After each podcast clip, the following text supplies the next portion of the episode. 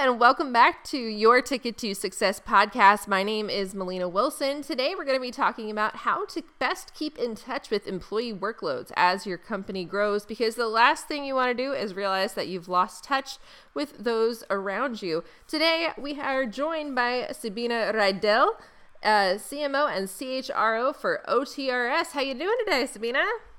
Hello, Melina. Thanks for having me. I'm great, and I hope the same from you. Absolutely. Uh, before we dive into today's topic, do you mind telling us a little bit about yourself and your background? Yes, certainly. Well, I have been OTRS actually from the very beginning. So I joined OTRS 20 years ago as a recruiting specialist. And meanwhile, I had a career within OTRS. And uh, currently, I'm serving as the CMO and CHRO. So I'm responsible for the whole HR team and uh, HR topics, as well as for marketing. So you definitely know your stuff, especially when it comes to HR. Today, we're going to be talking about how, as companies grow, they often run into a few hiccups like growing pains. What do you think is one of the biggest challenges most fast growing companies may face? Well, I can absolutely say that it is a challenge when you are growing fast because we have uh, hired 31 people last year, and you can imagine that this uh, creates a lot of change. So, what I can see is that maintaining effective communication and coordination is the biggest task within the organization. So, as companies expand and hire more employees, it becomes increasingly difficult to stay aware of what everyone is working on and manage the workflow efficiently. And the lack of visibility can lead to decreased productivity and duplicated efforts and missed deadlines and overall disorganization, which you want to certainly avoid whenever you take on new people, it always takes a little bit to adjust. And if, as you said, like we are growing pretty quickly and hiring a lot of people, that problem can just compound and make it harder and harder and harder.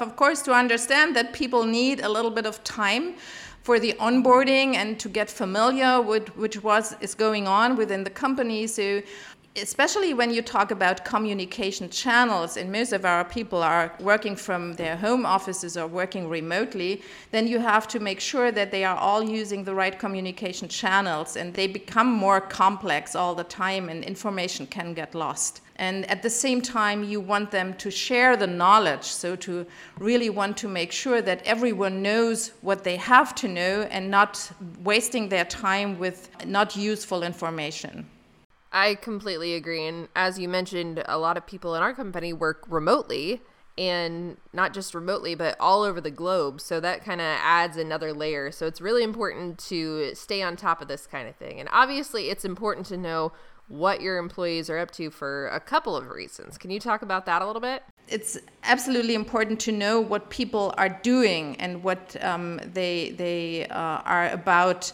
at the moment because you don't want for sure to micromanage them, but you want to ensure that the um, employees are being optimally productive. So you have to make sure that they understand the big picture and you also have to do that to um, know how the workplace flows and that you ensure the efficiency and also improve your bottom line.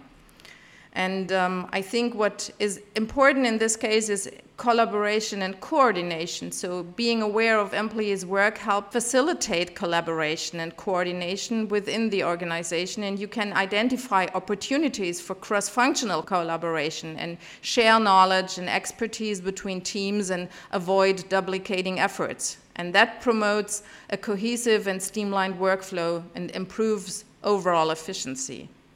I completely agree. I think you touched on a lot of really, really good points there as far as uh, it, it can make a huge difference. It's not just that, you know, your your workday might be a little bit easier. It could mean the difference for your bottom line as far as productivity, employee morale, how people generally feel about their jobs. It can all be impacted by keeping in touch with those around you. And what are some ways managers can combat some of those challenges that we talked about?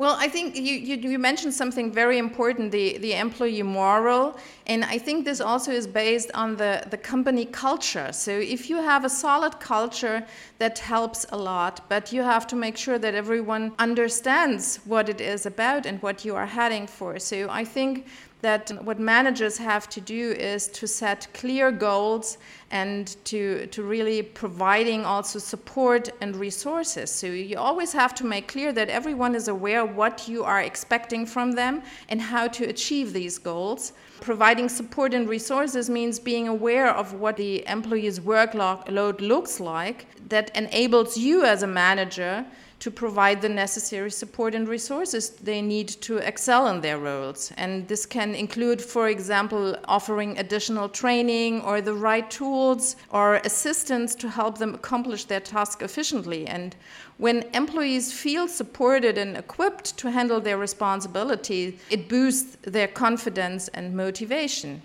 I think you the, hit the nail right on the head. I think as far as if employees are offered support, I think that's really the key because support can look like a lot of different things, like what you said, training or understanding their workloads, that kind of thing. I think if an employee is properly supported, they will be much more relaxed to be able to handle what's thrown at them and not be scared, I guess, of the consequences or feel really overwhelmed with, oh, I already had 15 things that I needed to do by tomorrow and now you've added five more. I think if managers just try to realize and put themselves in their employees' shoes, can make a really big difference. Yeah, absolutely. And I think it needs really clear communication channels and so to, to establish them and the open lines of communication between managers and employees. And i think that's also a, an open communication. I think that's not so easy to establish but you really have to encourage people to foster a culture of open communication so that an employee feels comfortable sharing progress, but also the challenges and the ideas, and encourage them to raise concerns and seek clarification and provide suggestions for pro process improvement. And this promotes also transparency. I think that's really important to create transparency, and this helps managers also to stay informed about what employees do. Mm-hmm. What's essential, I think, this is also that we have been working hard on for a long time now. So, really focusing on learning instead of focusing on mistakes. I completely agree with that. Too often you find workplaces where, oh, you messed up on this this one thing. And we're going to just focus on that, but without really giving them the tools, hey, if this happens again or this is what would have been a better course of action, instead of coming down hard on them the very first time that they slipped up a little bit, you could make it a learning opportunity and instead of singling them out maybe provide training that would address that type of topic give them suggestions for what to do in the future yeah absolutely and i made the experience that the clearer you you uh, define the goal and you clearer are about what you expect from them the easier it is for them to achieve this goal because if you are not clear and transparent about that it is hard. You, the employees don't know where to head for and what to do.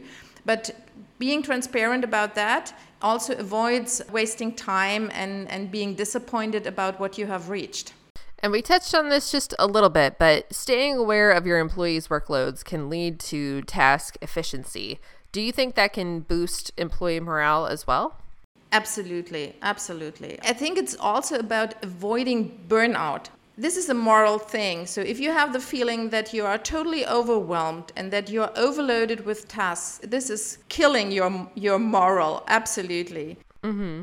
Avoiding burnout is when you are really trying to be aware what they are doing to ensure a balanced distribution of tasks and prevent employees from becoming overloaded. This is task efficiency as well for me. So this shows that you value their well being and that you are committed to maintaining a healthy work life balance. And when employees feel that their workload is manageable and sustainable, it reduces the stress levels and enhances their overall job satisfaction. It's leading to an improved moral, absolutely. Not everything is about the task efficiency, it is also about recognition and rewards. So, being or having success with the tasks and responsibilities you own in your field of working, then you can recognize and reward the efforts appropriately. So, Uh, when you are aware of what they are doing, it is more easily to do that. And acknowledging their hard work and accomplishments and meeting deadlines not only boosts their moral, but also reinforces positive behavior.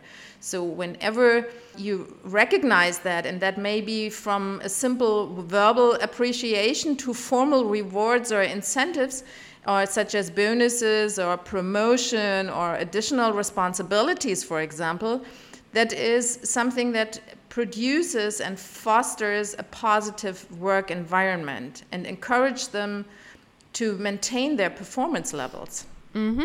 And one thing that might add a little bit of a challenge for some employers as far as boosting morale is if your workers are remote, because especially after the pandemic, you, it's becoming more and more common. More employers are offering remote or part remote where they come in a few days and then they're home for another few days. So if a company has remote workers, do they face a similar set of challenges and how could they maybe overcome some of those challenges? Well, I think it is still about clear communication and a clear task management, but I think there are some additional things to consider. So, how do you build sustainable relationships? This is a challenge because if you don't have meetings eye to eye or in presence, but only virtual, this is a completely different atmosphere. So, I think the team cohesion can be challenging when they are only working remotely. So, companies should, and this is what we also do, organize team building activities. And even if they are only virtual this is very effective and it is, creates a lot of fun and a good atmosphere. And you can also create onli- online social events or like a virtual coffee chat to just foster the connections among the remote workers. And I think that is essential. So if you feel isolated and not part of the team, this is something that really reduces your own motivation immensely. Also, the performance management. So, remote work can make it difficult for the managers and maybe also for the employees as well to track and evaluate the employee performance, but your, also your own performance. So, you have really to establish clear performance metrics and goals and utilize remote monitoring tools or project management software to track progress. This is something that we are working on because we know that it is difficult to really evaluate the progress in work and the performance without these tools. And I think what is even more essential is when you only have remote workers, when you go to the office, you see each other from day to day and you get an impression of how the other person feels and what he or she is about. In a virtual setting, this is much more difficult. I think it is helpful to have more regular performance reviews and feedback sessions because that can help also to understand the expectations and receive guidance in any kind of field and feel recognized for their contributions. That makes a lot of sense. I think getting creative with your company socials and things like that, I've seen where everyone is mailed a box and everybody cooks the same thing uh, while hosting a virtual meeting get creative and have fun with it. But I think you're right that at the end of the day, it's about building relationships and staying aware of what those around you are doing. And ultimately, if you're willing to work at it, it absolutely is possible to foster good employee relations and staying aware of their workload while working remotely. You just have to be a little bit creative with it for sure. That's absolutely right. And I think, for example, in our team, we have established a lot of creativity when it comes to virtual events. I have learned a lot also about recipes for good cooking things. Mm-hmm. That's a lot of fun. And drinking a glass of wine together is also a lot of fun, even if you do that only virtual. But I think you also have to make sure that you meet from time to time personally. I think it, uh, it's not it's not possible to keep up with these relationships when you are always in distance. I think at point in time you really have to meet in person and get to know each other. And it is sometimes so exciting. I have just made this experience lately where I met a colleague from Singapore and I've known her now for two years and I met her for the first time personally and it was a completely different impression. But this nurtured our relationship immensely and it is so much fun when we talk now remotely. It's completely different because we have seen each other we have talked to each other, and that has improved the relationship. I agree. Whenever possible, even if it's just once a year, even once every other year, if you can get your team together in person for some kind of bonding, I definitely think that that hosts some value as well. Before we wrap it up for today, do you have anything else that you'd like to add? Well, I can only say I think a fast growing company